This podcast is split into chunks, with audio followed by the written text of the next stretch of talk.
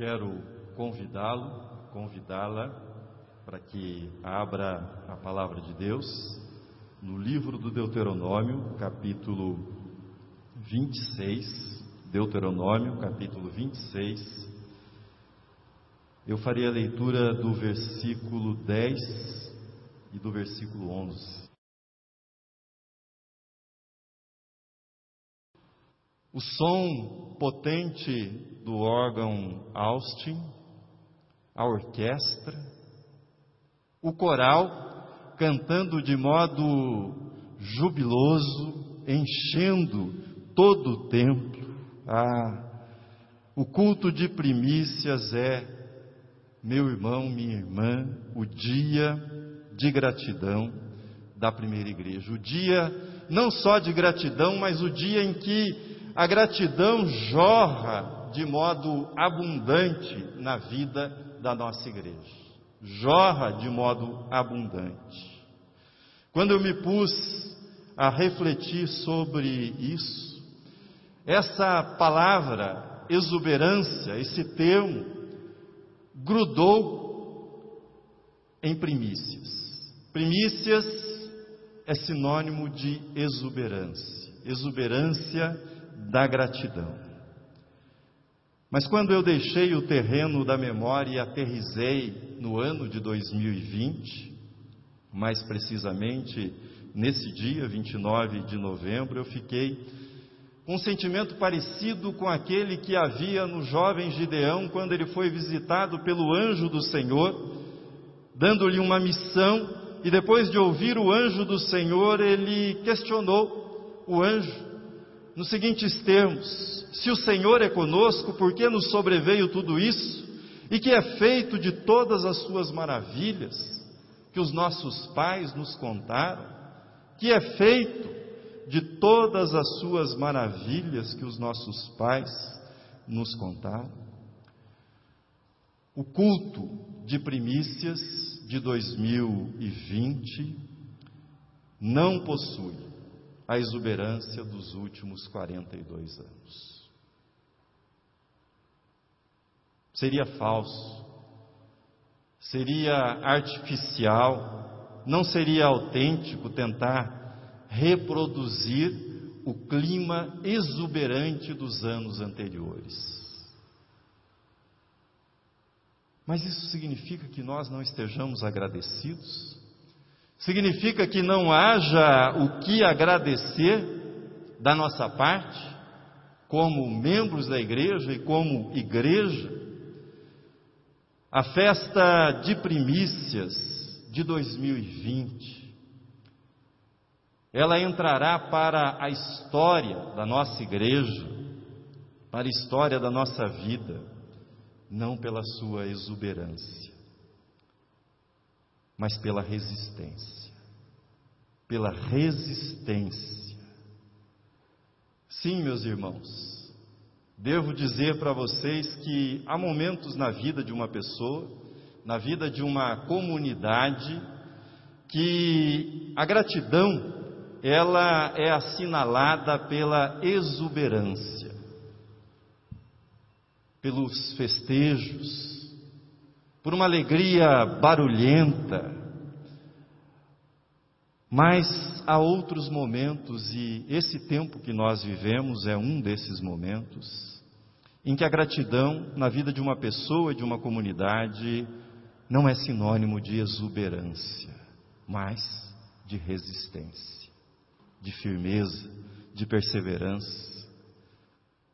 Você talvez me pergunte, mas resistência a quê?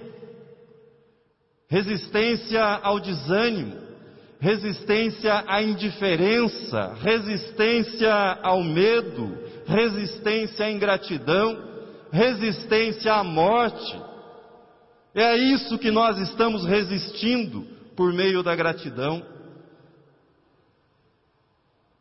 No Antigo Testamento há um personagem, Eliasar, ele foi um dos três valentes de Davi.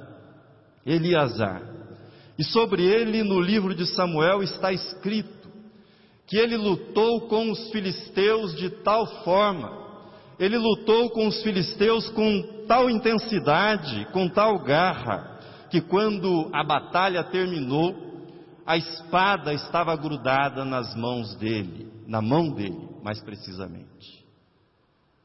Os dedos, os dedos haviam travado, segurando o cabo da espada com a qual ele vencera os filisteus.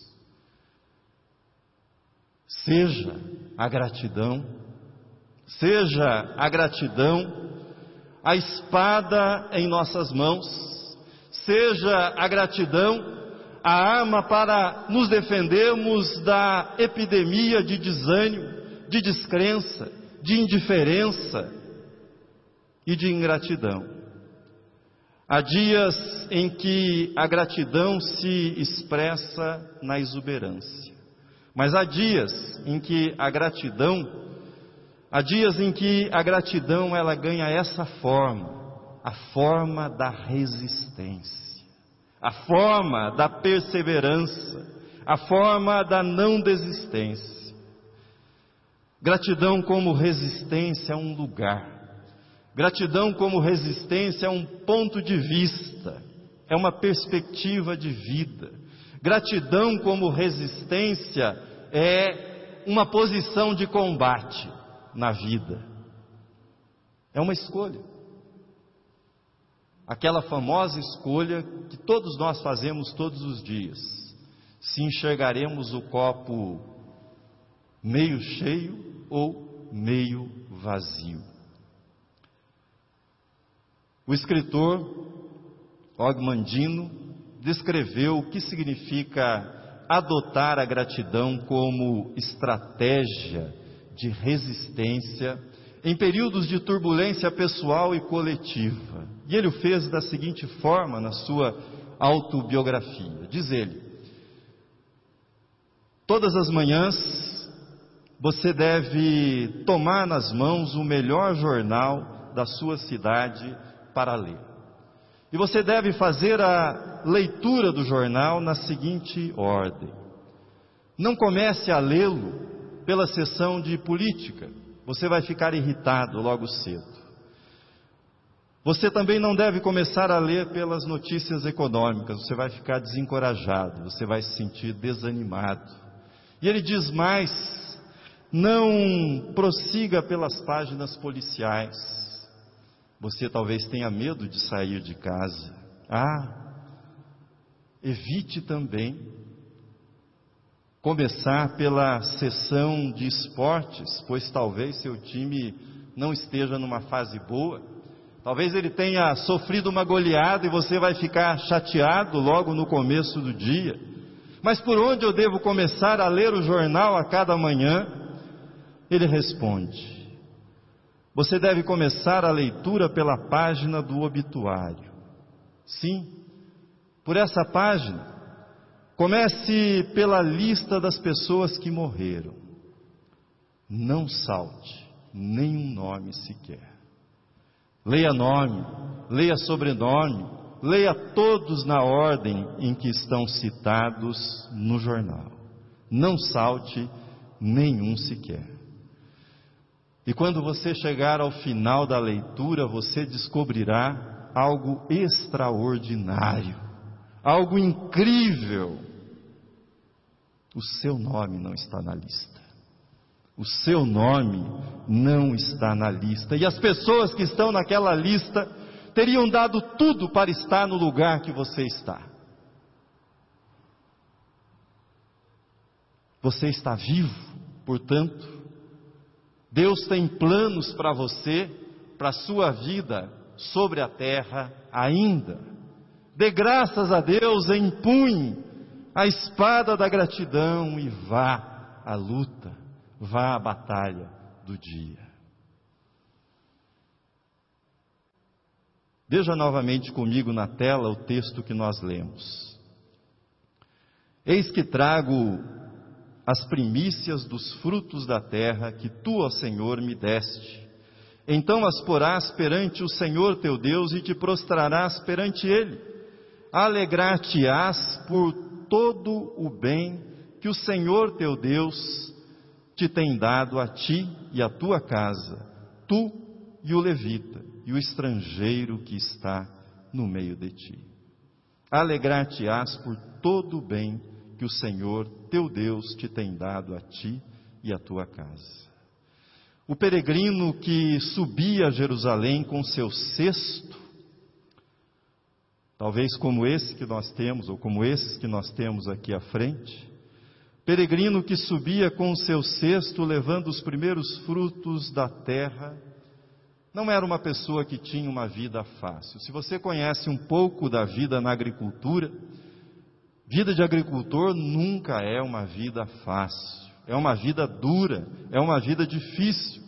Quando nós lemos os Salmos do 120 ao 134, que são os cânticos da romagem, os cânticos que eram entoados pelo povo de Deus quando eles estavam na direção do Templo de Jerusalém para a celebração das primícias, nós vamos perceber que eles passavam por muitas aflições, não eram poucas as aflições, algumas pistas estão sinalizadas nestes salmos. Lembro para vocês alguns versículos desse conjunto de salmos para que você tenha ideia das aflições pelas quais eles passavam.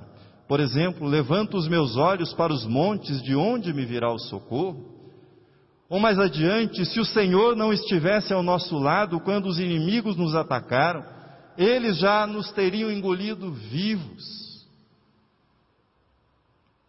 Ou, os que com lágrimas semeiam, com júbilo ceifarão, quem sai andando e chorando enquanto semeia, voltará com júbilo, trazendo feixes de alegria. A alegria do peregrino que levava seu cesto ao templo de Jerusalém não era alienação, não era ingenuidade, não era tolice, não era ilusão, era uma alegria que brotava da gratidão como forma de resistência na vida daquelas pessoas. É esse convite simples que eu quero fazer para você nessa 43 terceira festa de primícias. Hoje, hoje nós não temos a gratidão na forma da exuberância, mas nós a temos na forma da resistência. Resistência.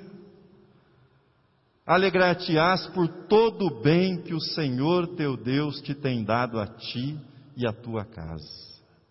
O peregrino que subia até o templo em Jerusalém, ele agradecia não somente pelos frutos que havia colhido, pelos primeiros frutos, pela primeira parte da colheita, mas ele agradecia, como diz o texto que lemos, por todo o bem recebido. Ele agradecia pelo sol que o aquecia na caminhada a cada manhã. Ele agradecia pela força por colocar-se em pé e caminhar em direção ao templo. Ele agradecia pelos irmãos de peregrinação. Ele agradecia pelos ante antepassados Abraão, Isaque e Jacó. O peregrino agradecia por todo o bem que ele havia recebido e os da sua casa também. A expressão todo bem merece a nossa atenção. O coração ingrato, o coração amargurado, o coração insatisfeito, é aquele que julga que deveria ter mais, que deveria ter isto ou aquilo e não tem, por isso se revolta contra Deus, já o coração agradecido não repousa os olhos naquilo que não possui, ou naquilo que perdeu, naquilo que lhe foi retirado, mas naquilo que possui, naquilo que lhe foi dado, naquilo que foi mantido na sua vida. Alegrar-te-ás por todo o bem. Dito de modo prático para a situação que nós vivemos, não é possível alegrar-se com uma viagem longa, para longe. Alegre-se com uma volta no quarteirão. Não é possível alegrar-se saindo de casa. Alegre-se por ter um teto para abrigar-se. Não é possível ir visitar os amigos e familiares. Alegre-se pelos muitos recursos que nós temos hoje de comunicação que possibilita que mantenhamos contato com eles. Não é possível fazer aquele super almoço de domingo para reunir a família, para reunir os amigos.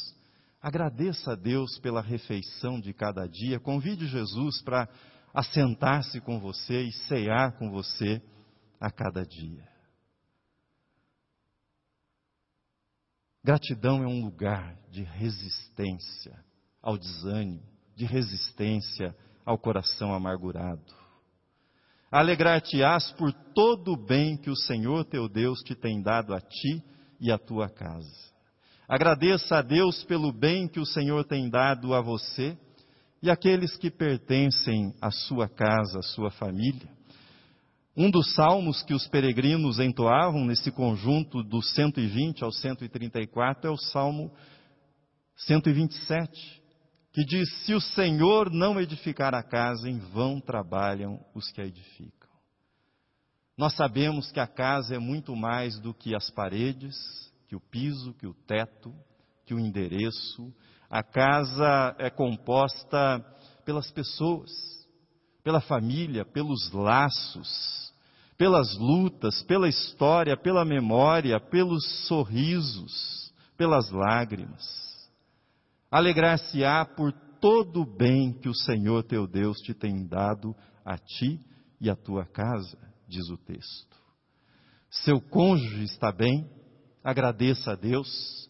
Seus pais estão bem, agradeça a Deus. Seus filhos estão bem, agradeça a Deus, seus avós estão bem, agradeça a Deus, o teu vizinho está bem, agradeça a Deus por todo o bem que Ele tem dado.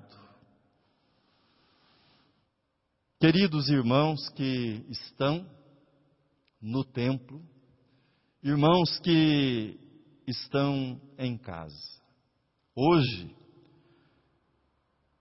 nesta rua, Rua Nestor Pestana, número 136, nós celebramos uma festa que começou em 1978 nessa igreja. E nós estamos nessa celebração reunidos aqui para resistir.